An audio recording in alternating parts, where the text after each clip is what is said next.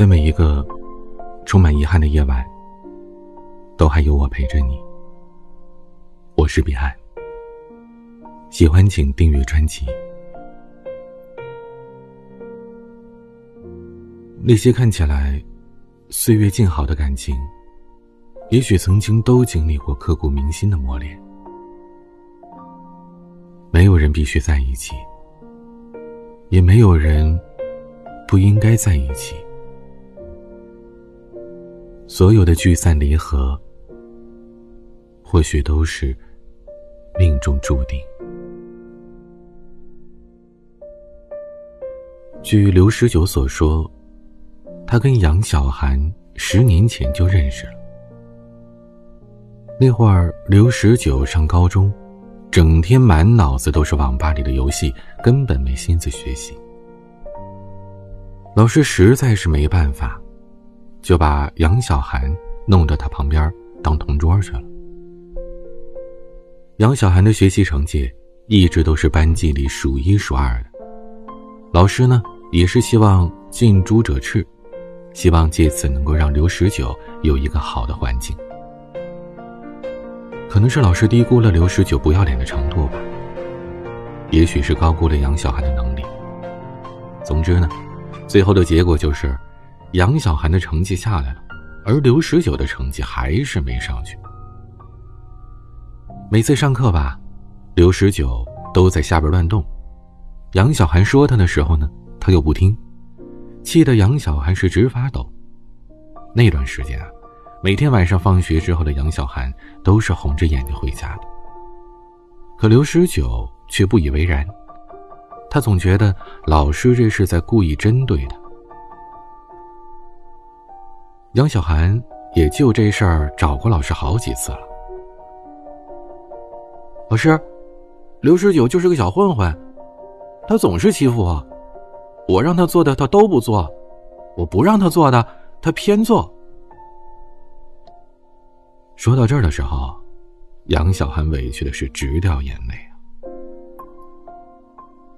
后来老师就特别无奈，打算直接放弃刘十九了。基本上呢，就是让他自生自灭了。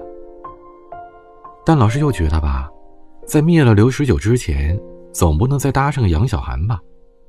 所以，在一个学期之后，他又打算把杨小涵从刘十九身边调走。可人就是这样，天长地久的陪伴，不觉得是什么，可一旦要失去了，就会觉得整个世界开始坍塌。总觉得。在身边的都是天经地义的，但其实怎么可能呢？那些最后让我们难以割舍的情感，早就在平淡的日子里深入骨髓了。刘十九一听老师要把杨小涵给调走，他就不干了。用他的话说啊，他高中当了两年的光棍，刚感觉到有异性的存在，老师不能就这么狠心吧？但老师不答应啊，结果呢，刘十九是软磨硬泡，跟老师发誓，保证下次考试一定前进五名。其实呢，刘十九吧，他是全班倒数第一，前进五名虽然说这进步不大，但是对于他来说已经是破天荒了。刘十九这么一说，老师也觉得可以再信他一次，这才暂时保住了杨小涵这个同桌。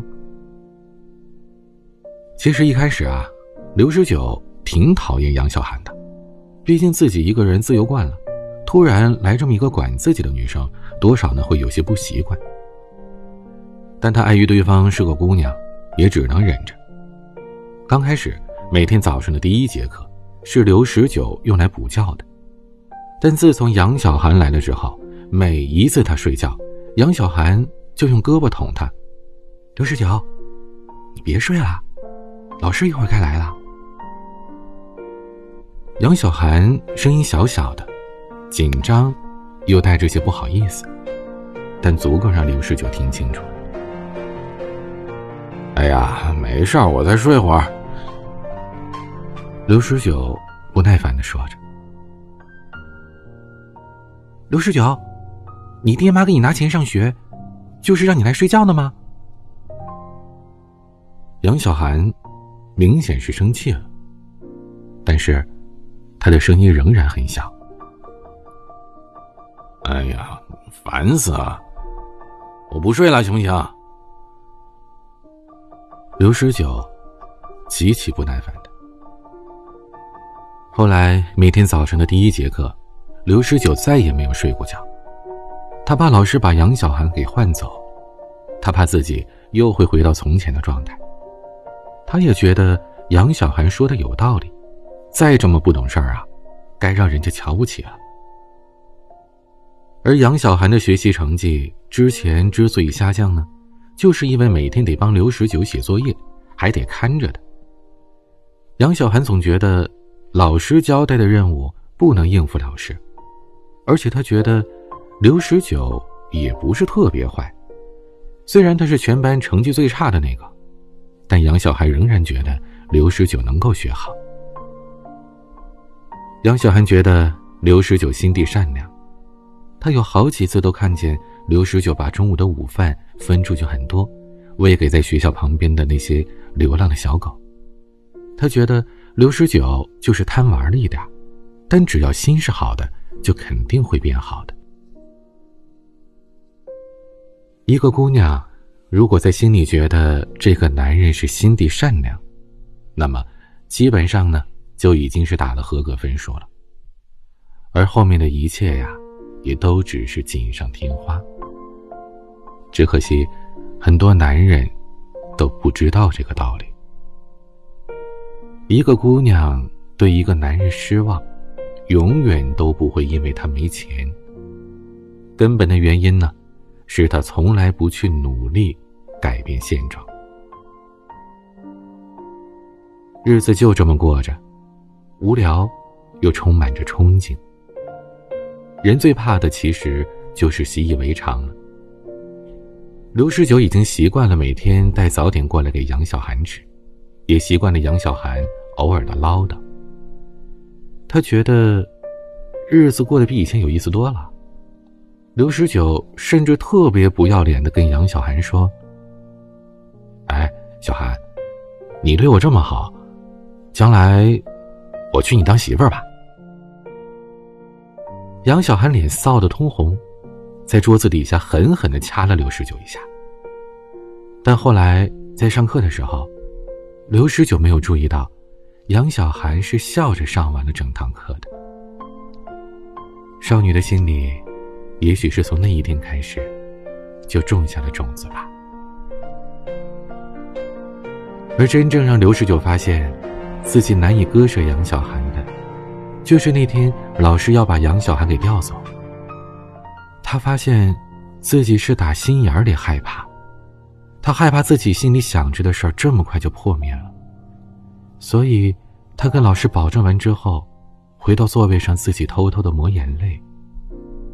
因为怕杨小涵看见，他把头扭向了一边，看着窗外。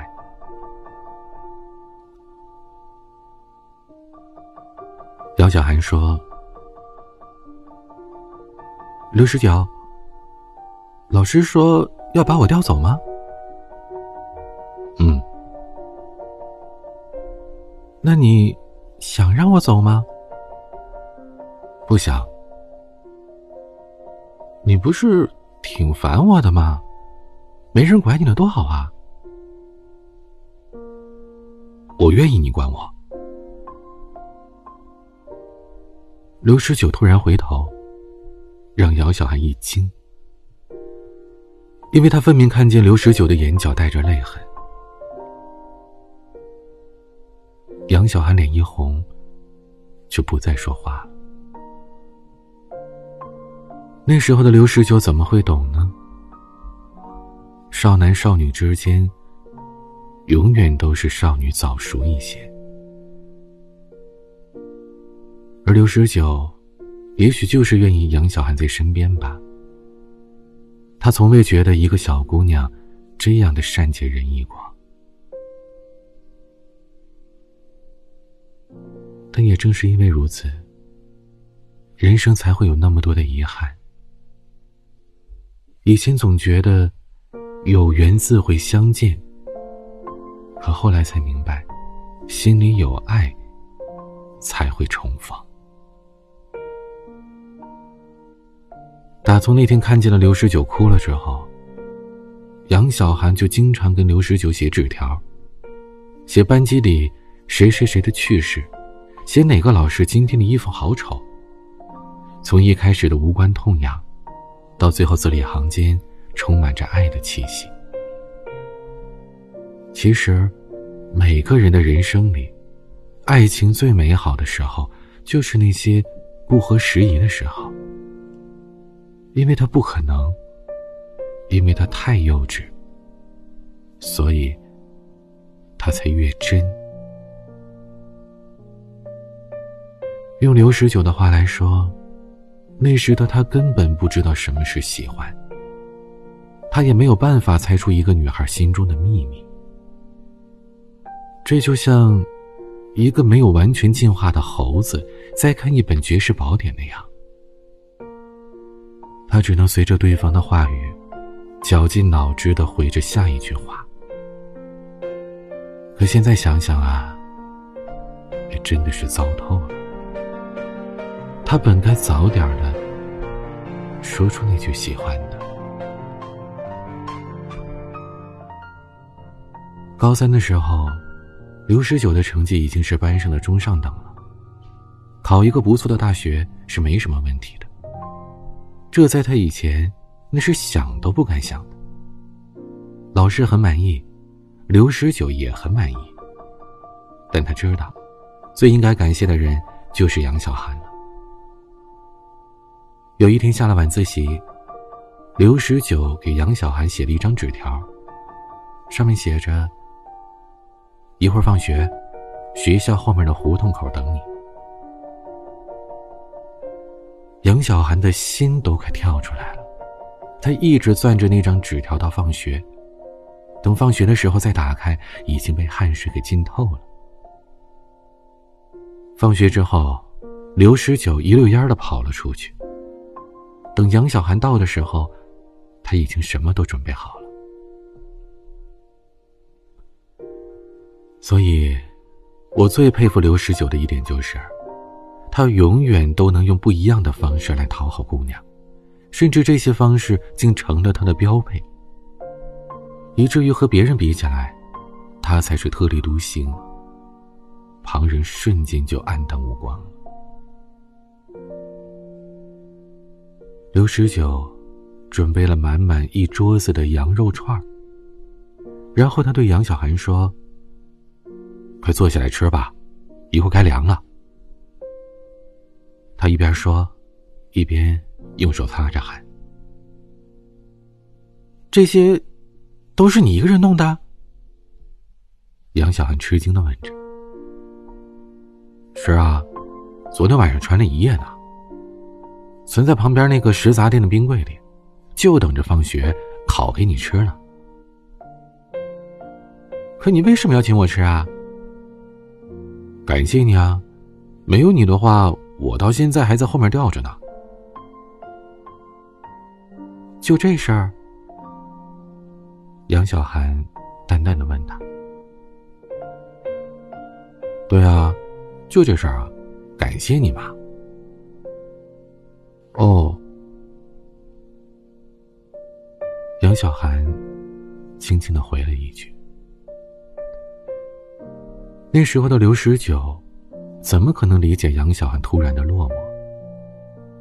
他本以为是刘十九要和他说些什么话，最起码也是表白之类的吧。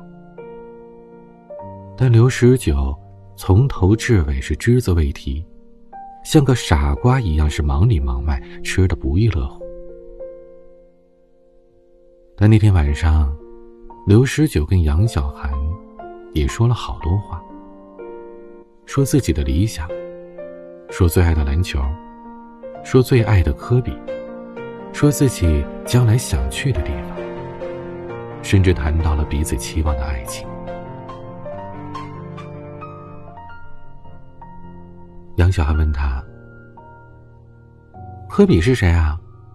为什么你那么喜欢他呀？”科比啊，黑曼巴呀，这你都不知道？NBA 超厉害球员，我终生偶像。刘十九说这话的时候，两眼都带着光芒。街边昏黄的小灯，照着两个人，朦朦胧胧的，特别好看。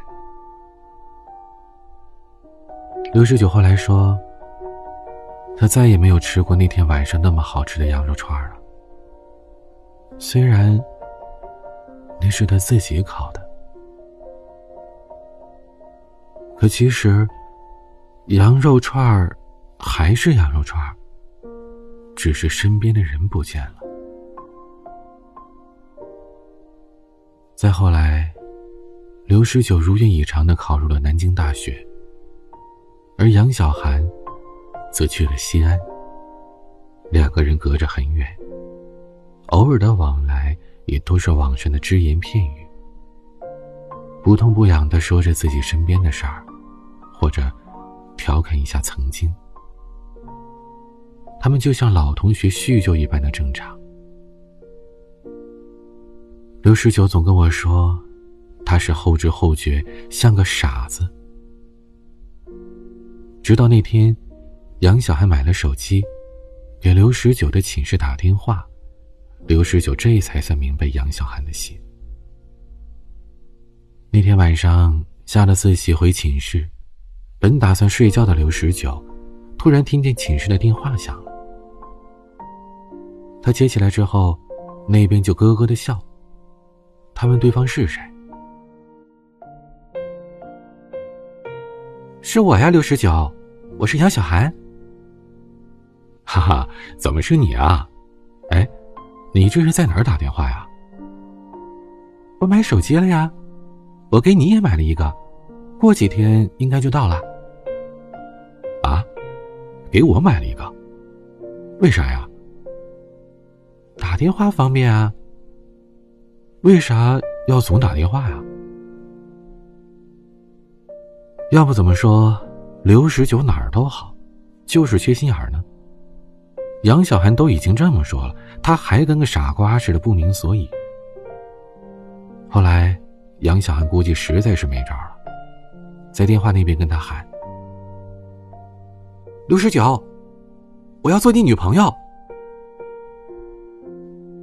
哦好啊！等放下电话，刘十九这才明白刚刚发生了什么。他有女朋友了，他竟然也有女朋友了。为此，他还臭不要脸的请了寝室几个兄弟，大吃了一顿。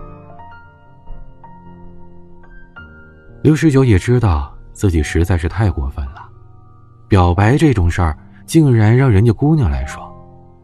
为了赎罪，他特意买了周末去西安的票，打算给杨小涵一个惊喜，算是弥补当初的过错吧。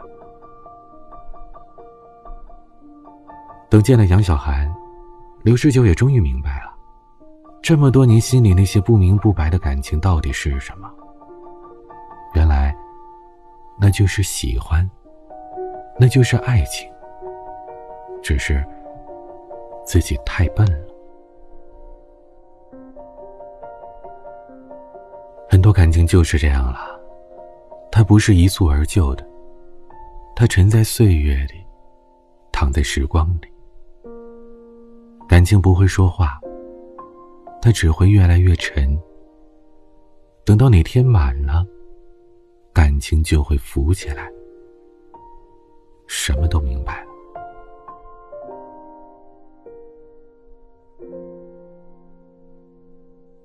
刘十九和杨小涵两个人手拉手的走在校园里的时候，杨小涵跟刘十九说：“刘十九，你知不知道，其实，咱俩早就该在一起了。知道，高中时候那个晚上，我跟你烤羊肉串的时候，对吧？那你当初怎么没说啊？我当时。”压根儿就不知道什么是喜欢啊！那你现在知道了？嗯，知道了。是什么呀？想和你永远在一起，想一辈子给你烤羊肉串后来，刘十九就跟他的杨小涵幸福的在一起了。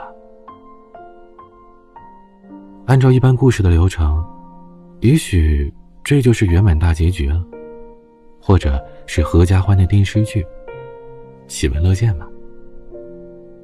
可生活毕竟不是故事，它总是充满遗憾的。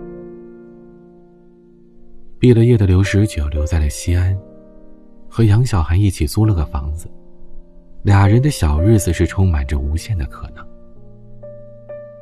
刘十九是真的想娶杨小涵，而杨小涵也是真想嫁给刘十九。我们身边所有的朋友都看得出来。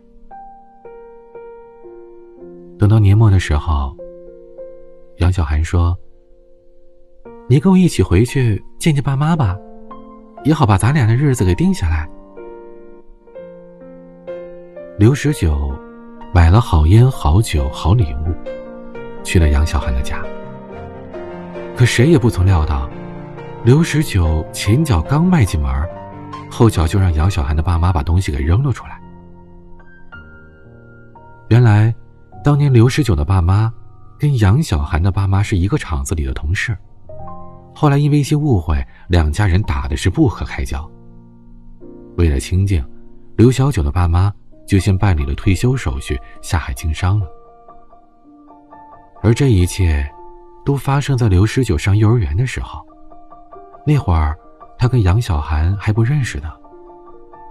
而这段隔年的恩怨，谁也不曾想到，如今会落到他俩的头上。刘十九，更是一脸的不知所措，只是尴尬的站在那儿。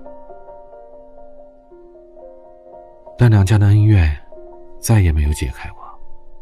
刘十九也从来没听他爸妈提起过这事儿，就更别提杨小涵了。突然出了这么一档子事儿，放谁身上也受不了。刘十九一气之下转身就走了。杨小涵在后面哭成了泪人。在回家的路上，杨小涵给刘十九发了一条消息。不管他们如何，我都要嫁给你。刘十九鼻子一酸，眼泪吧嗒吧嗒的往下掉。他知道，以后和杨小涵的路可能会很难走，但他也不能轻易放弃。至少为了杨小涵的那句话。他好歹也是个爷们儿，总不能自己投降吧？可事情没那么简单。等回到家，刘十九跟自己的爸妈说了他和杨小涵的事情之后，家里也是极力的反对，觉得无论如何也不能让他俩在一起。可说到底，两家也没什么深仇大恨。就是两家人都不愿意放下面子。刘十九的父母觉得，好男儿志在四方，大丈夫何患无妻呀？没了人家杨家的姑娘，他们家十九就得打光棍吗？刘十九没再说话，他不知道该如何跟父母解释自己对杨小涵的感情。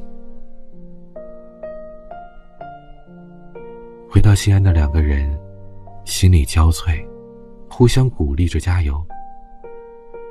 但年轻人的爱情就是如此，看起来是牢固无比，但其实风来的时候，也同样的脆弱不堪。裂痕悄无声息的生长着，前面看不见希望，再亮的灯。也会有熄灭的一天。经过了半年的坚持，两个人都觉得实在是太累了。刘十九的父母一天几个电话打过来催分手，杨小涵的家里一天几个电话打过来催分手，还给他安排了各种相亲。时间长了，两个人的心也就都散了。其实，他俩谁都不愿。刘十九爱着杨小涵，杨小涵同样深爱着刘十九。可世间世事就是如此，越是相爱，越要经历挫折。上天好像就是喜欢看这样的一出苦情戏。分手的那天，刘十九最后一次给杨小涵烤了羊肉串两个人边吃边哭，最后又都笑着祝福对方能有一个好的归宿。刘十九说：“杨小涵最后说的话，让他心都碎了。”杨小涵说：“刘十九，我真想和你生个孩子，让你一辈子都记得我。”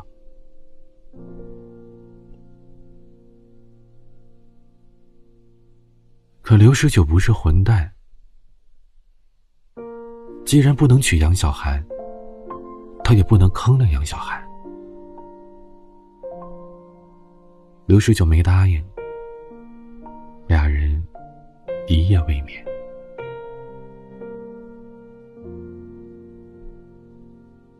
刘十九和我说这些的时候，已经三十二岁了，仍然是单身。大学毕业，赛道和杨小涵分手，已经过去了整整八年时间。我问刘十九：“你为什么跟我说这些啊？”刘十九笑着说：“以前我总觉得还有点希望，我就再等等，一等就等到现在了。”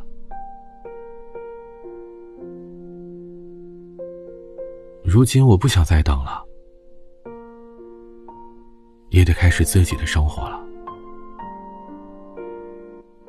我妈天天抹眼泪儿，说当年要是不拦着我跟杨小涵，估计现在孩子都满地跑了。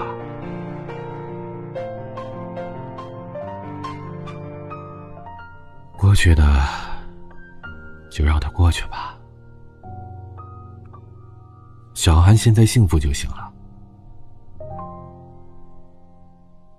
至于这幸福是不是我给的，不重要。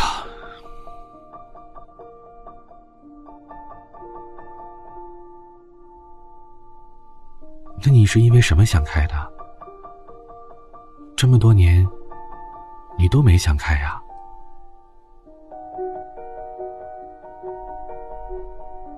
刘十九端起桌上的酒，一饮而尽，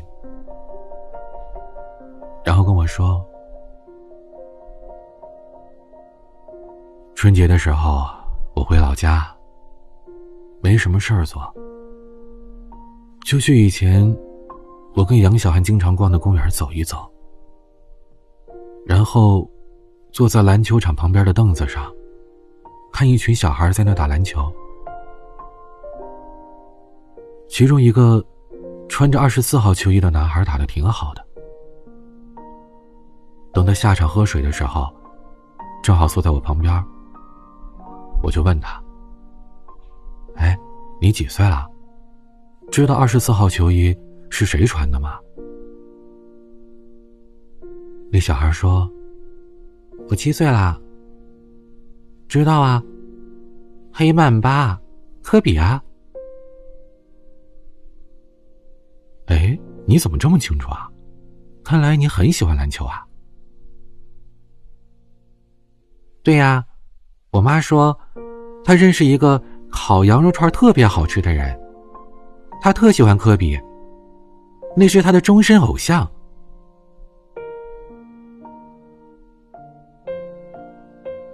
刘十九看着眼前的这个孩子，眼泪瞬间就下来了。就在这时，对面走过来一个女人，喊这个男孩回去吃饭。刘十九站起来，看着眼前的杨小涵，眼睛渐渐模糊。杨小涵笑了笑，刘十九也笑了笑，然后他点了点头，转身走了。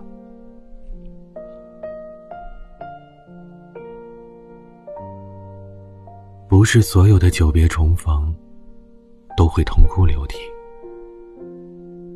也不是所有的朝思暮想都会拥抱倾诉。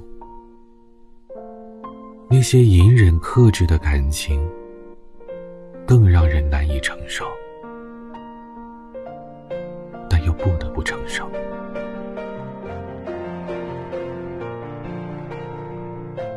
有些遗憾，总是会随着时间变成记忆。当你再一次毫无准备的面对他的时候，你曾经以为的释然。不过是时间的假象，那种迎面而来的心疼，交织着过往，会压得你喘不过气来。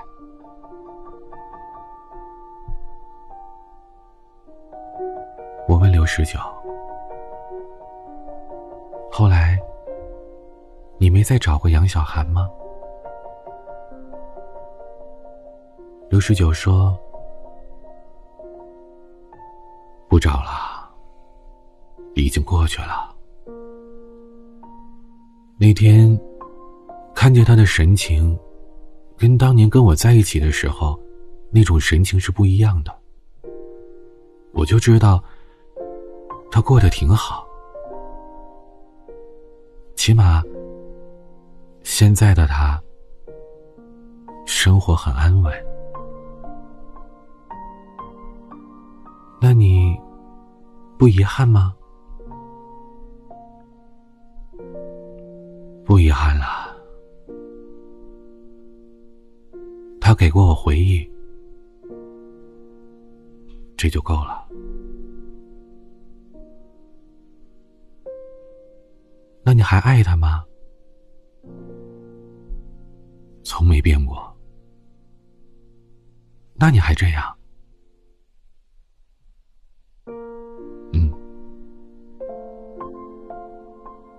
只能这样了。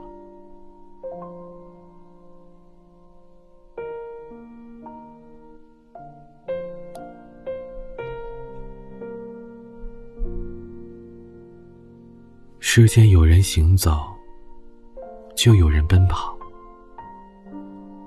有人悲伤，就有人喜悦。爱情可以落在尘埃里。也可以开在云朵上。我们相爱，但与婚姻无关。我爱你，但你是自由的。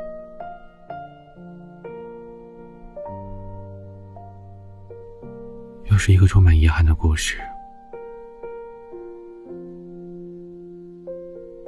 以前我总觉得有缘自会相见，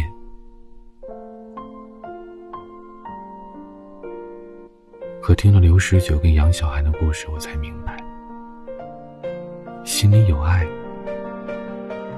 才会重逢。听了他俩的故事，你又会想起什么呢？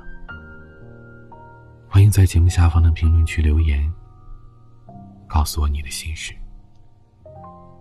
也可以关注我的微博和抖音搜索 dj 彼岸发私信给我。每个夜晚都用声音陪伴你。我是彼岸。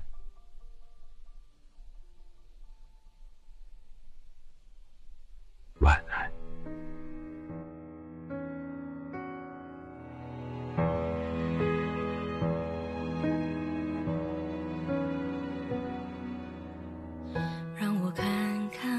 的照片究竟为什么你消失不见？多数时间你在那边，会不会疲倦？你思念着谁？而世